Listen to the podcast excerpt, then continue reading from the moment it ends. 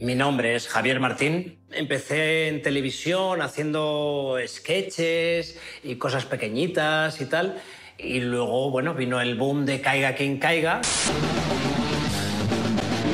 que hacía de presentador y de reportero. Sales en la tele, ganas mucho dinero, te conoce la gente por la calle, notas un trato distinto incluso también dentro de tu familia. Notaba que ya me miraban de otra manera, como, ah, oh, ah, ah, ah". Estaba sentado en el sofá y de repente, como si un rayo atravesara mi, mi cabeza, empecé a escuchar, tírate por la ventana, tírate por la ventana, tírate por la ventana. Ya somos dos un podcast producido por Podium para los 40 en colaboración con Janssen.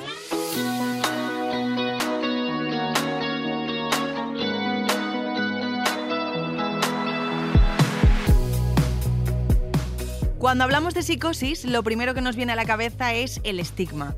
Un brote psicótico suena a algo que da miedo, a una reacción violenta de una persona por culpa de un trastorno mental, pero nada más lejos de la realidad. En Ya Somos Dos nos gusta conocer lo que hay detrás del mito, la realidad, y es que hay pocos trastornos mentales de los que se hable con tanto estigma como aquellos en los que se pueden dar brotes psicóticos, como por ejemplo en la esquizofrenia.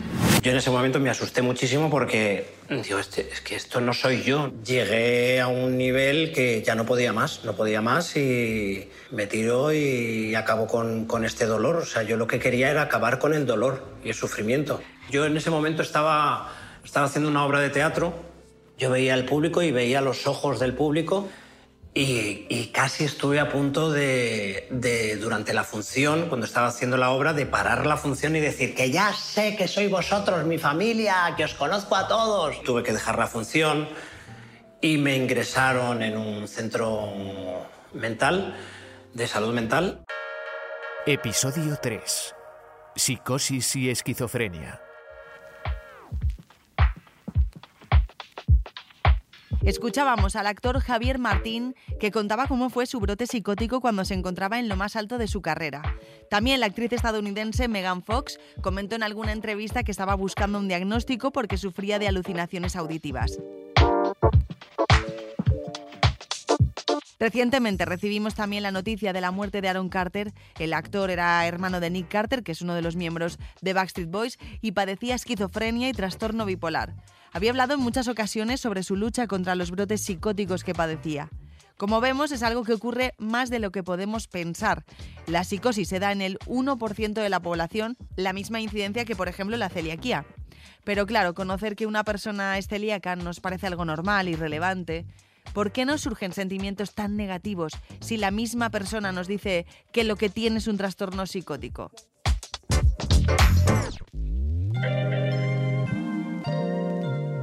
Bueno, pues hoy tenemos al doctor Luis Gutiérrez Rojas, que es profesor del Departamento de Psiquiatría en la Universidad de Granada, para hablarnos de ello. Bienvenido, Luis. Muy buenas, encantado de saludaros y un placer contar eh, con vuestro programa para poder eh, quitar algunos mitos acerca de la psicosis. Pues mira, hemos empezado con muchos nombres, ¿no? Brotes psicóticos, psicosis, esquizofrenia. Vale, poco a poco, ¿qué es la psicosis? Bueno, pues eh, podríamos decir que la psicosis eh, como tal eh, es una enfermedad en la cual el paciente pierde el contacto con la realidad. hay muchos síntomas psicóticos, pero los más prevalentes, los más frecuentes, son los síntomas que decimos positivos. Que decimos que son positivos no porque sean buenos, sino porque son productivos, o sea, porque producen una sintomatología. Y fundamentalmente hay dos, los delirios y las alucinaciones. Luego, un paciente con psicosis es un paciente que ha sufrido un episodio en el cual ha tenido delirio y alucinaciones. Delirio es, eh, eh, viene del latín, que es delirare, significa salirse del surco. O sea, es como esto que decimos vulgarmente, ¿no? Se te va la olla, se te va la pinza, hmm. ¿no? Es decir, te, vas de donde estás. De alguna forma empiezas a pensar cosas que tú crees que son ciertas y no lo son. Y una alucinación es una eh, ilusión sin objeto, es decir, yo percibo algo que no es real. Escucho una voz o veo algo o siento algo en mi cuerpo o, huelo algo que no es real, ¿no? Entonces, estas son las dos cosas más frecuentes que aparecen en la psicosis. ¿Y la esquizofrenia? La esquizofrenia es una enfermedad crónica que se caracteriza por tener episodios psicóticos de repetición. Hay muchos tipos de esquizofrenia, pero la más prevalente, la más frecuente y la más conocida es la esquizofrenia paranoide Cuando Mm. decimos paranoide ya suena mal, ¿no? Como decías antes, ¿no? Parece que Sí. suena a algo de alguien que me va a matar o que, o que me van a matar o, o- o una persona que se va a comportar de forma violenta. No quiere decir eso. Paranoide quiere decir que eh, de alguna forma siento que las cosas hacen referencia a mí. Decimos que me siento perseguido, es como que el mundo está empezando a vigilarme, a mirarme, a hacer cosas. Por ejemplo, una persona que dijera que la televisión, cuando está dando una noticia, se está refiriendo a él. O una persona que dijera que cuando se mete en Twitter, parece que todos los tweets hacen referencia a él. Eso es paranoide, ¿no? Entonces el paciente siente como que el mundo empieza a vigilarle o a observarle o a mandarle mensajes. Vale, bueno, pues más o menos así está la diferencia entre psicosis y esquizofrenia. Y la pregunta, ¿no? ¿Cómo puede impactar en el proyecto de vida de una persona un diagnóstico como es esquizofrenia o psicosis? Bueno, evidentemente cuando eh, una persona recibe este diagnóstico pues suele ser un, poco mazazo, sobre todo también por lo que tú señalabas, porque quizá nos falta hacer mucha campaña para desestigmatizar, es decir, para quitarle importancia. Normalmente hay muchos mitos y las personas creen que tener una esquizofrenia implica haber cometido actos violentos o haber intentado hacer algo eh, malo contra uno mismo o contra los demás. Entonces, efectivamente, lo viven mal. Yo creo que eh, luego la realidad es diferente. Las esquizofrenias dependen mucho de las características del paciente. Eh, lo importante hoy en día es diagnosticar cuanto antes Hmm. para evitar los brotes. Como hemos dicho, esquizofrenia es tener muchos brotes. Luego, ¿qué es lo que queremos? Que el paciente tenga cuantos menos episodios mejor. Para ello, diagnosticarlo cuanto antes, tratarlo cuanto antes. Y hoy tenemos mucha evidencia científica que nos señala que hay fármacos y, y- y tratamientos eh, que pueden evitar que el paciente siga teniendo brotes. ¿Qué pasa? Pues esto es, yo pongo el mismo ejemplo muy tonto, ¿no? Es como si te partes una pierna. Si te la partes varias veces, seguramente acabarás con una secuela. Cuantos más episodios tengas, más secuelas habrá. Más problemas cognitivos, más problemas para encontrar trabajo, más problemas para poder pensar de forma adecuada.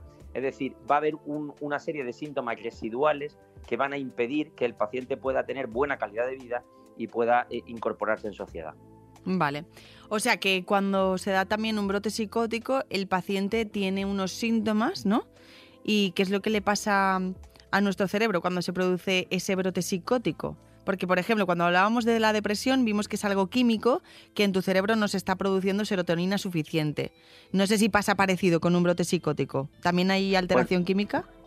Sí, eh, sabemos, bueno, hay muchísimas hipótesis al respecto, ¿no? Pero sabemos hoy en día que tiene mucho que ver con un neurotransmisor que es la dopamina.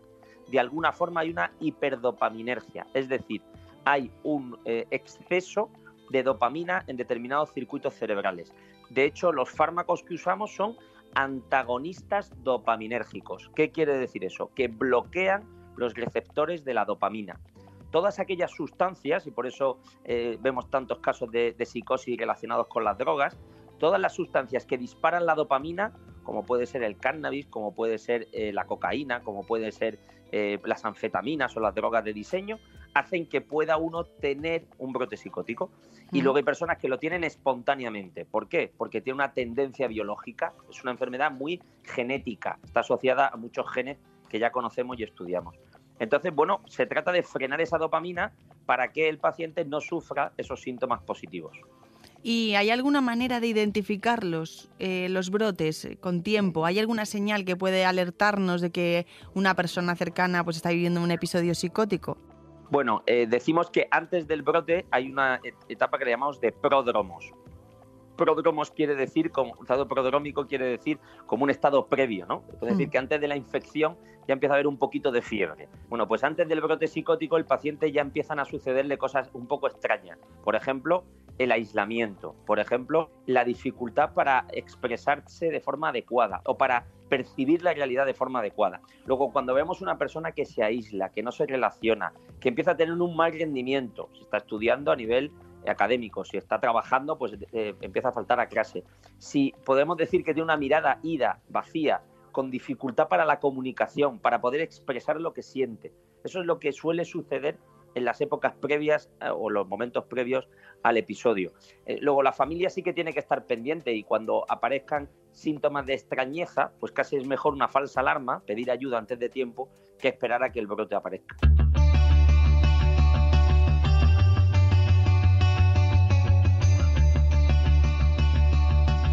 Mira, nos ha llegado una historia que prueba que es completamente cierto que conociendo las señales podemos identificar rápidamente cuando una persona está sufriendo un brote psicótico.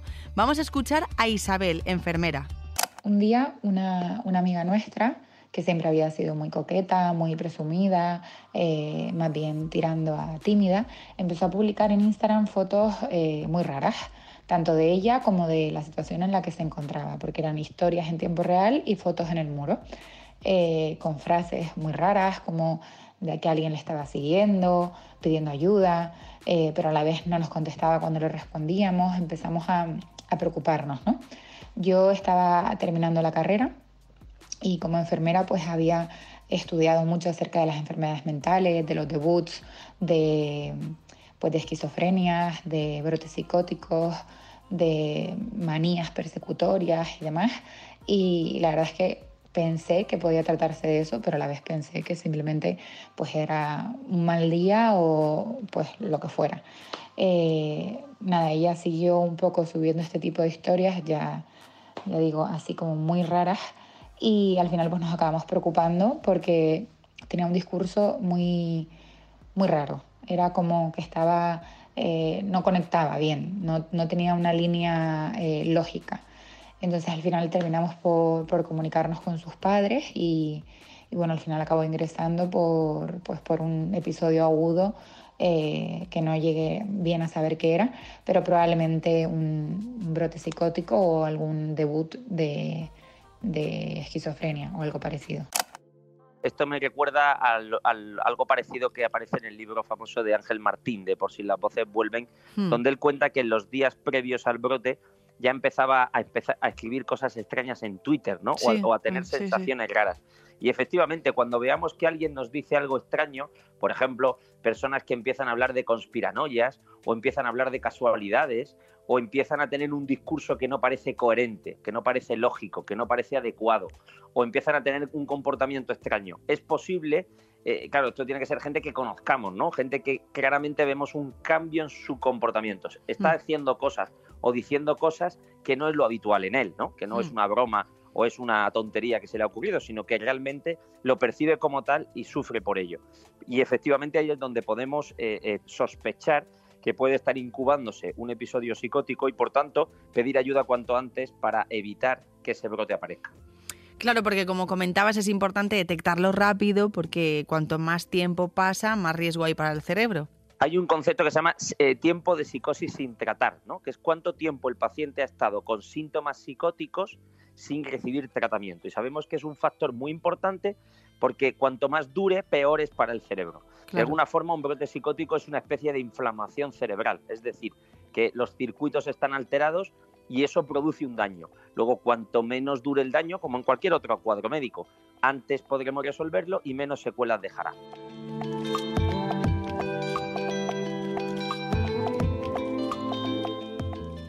Bueno, ¿y por qué nos puede dar un brote psicótico? ¿Esto es algo genético? ¿Es verdad que las drogas pueden provocarlo? Efectivamente, la principal causa es genética, es decir, que normalmente cuando vemos a un paciente y analizamos sus antecedentes familiares, pues vemos que ya ha, habido un familiar cercano, el padre, el tío, el abuelo o la abuela, que ya han tenido episodios de estas características. Luego uno tiene una tendencia biológica, genética a sufrir brotes. Es verdad que las drogas lo disparan, pero solo en las personalidades o en las personas que son vulnerables. De hecho, por desgracia, hay un consumo masivo de drogas en nuestra sociedad y, sin embargo, no hay una epidemia masiva de brotes psicóticos. ¿Por qué motivo? Porque solo las personas que tienen esa tendencia biológica eh, pueden sufrir estos brotes. Luego también es verdad que algunas circunstancias externas, pues las personas que están más solas, las personas que eh, no tienen contacto con otros o que se sienten sometidas a un estrés intenso, también pueden sufrir sintomatología de este tipo. Por ejemplo, imagínese un, inmigrante ilegal que está en España y que no puede comunicarse con sus iguales y que vive solo y aislado. Pues eh, tiene muchas más probabilidades. Pero la principal causa es genética. Por eso ese 1% parece bastante inalterado en distintas sociedades y en distintos países, ¿no? Porque es una probabilidad que es más biológica que otra cosa. Mm, vale. Y vamos a acabar con una pregunta rápida y a desmentir mitos. ¿Una persona con psicosis es violenta o es peligrosa? Bueno, evidentemente cuando alguien está sufriendo un episodio puede comportarse de una forma, eh, podemos decir, poco previsible o en un momento dado puede eh, eh, comportarse de forma agresiva, pero no porque sea agresivo hacia los demás, sino porque se siente atacada. Entonces, cuando uno se siente atacado o piensa que alguien le puede hacer daño, evidentemente se defiende. Es un poco, es una falacia decir que eh, la principal eh, fuente de agresividad son los enfermos mentales, porque la inmensa mayoría de las personas que cometen delitos y son agresivas no tienen enfermedad mental. Pero sí que es cierto que en un momento dado de psicosis, el paciente, al ver que puede, que, puede sentir que alguien le quiere hacer daño o que alguien le persigue o que alguien le vigila, puede comportarse de esta forma. De todas maneras, esto no es lo más habitual. Lo más habitual es que el paciente sufra angustia, o sea, que eh, casi el, paciente lo pasa mal contra sí mismo, ¿no? No solo con, el suicidio que a veces aparece, sino también eh, cuando el paciente sufre unos síntomas de ansiedad que, le, generan lo que llamamos la angustia psicótica, ¿no? Es decir, que esta sensación de que escucho o veo cosas o pienso cosas que no son reales me afecta mucho. O sea que más que hacia terceros, el paciente sobre todo eh, sufre o ejerce a veces incluso la agresividad hacia sí mismo. Pues muchas gracias Luis por estar aquí conmigo, con nosotros y ayudarnos a entender mejor estos trastornos. Muy bien, pues muchas gracias Cristina. Para mí ha sido un placer que me tengáis en cuenta para este programa. Espero haber podido despegar algunos mitos acerca de la psicosis y espero poder contar con vosotros en futuras ediciones.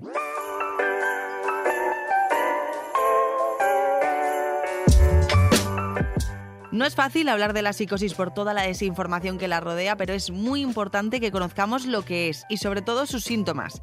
No debería ser motivo de vergüenza tener un familiar que está en tratamiento por psicosis.